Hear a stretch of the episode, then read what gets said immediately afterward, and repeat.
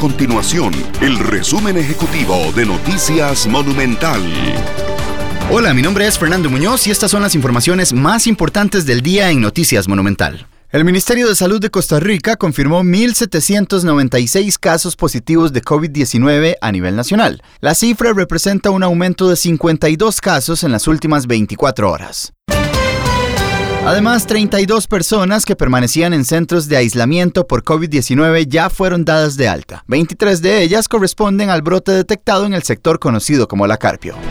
Estas y otras informaciones las puede encontrar en nuestro sitio web www.monumental.co.cr. Nuestro compromiso es mantener a Costa Rica informada.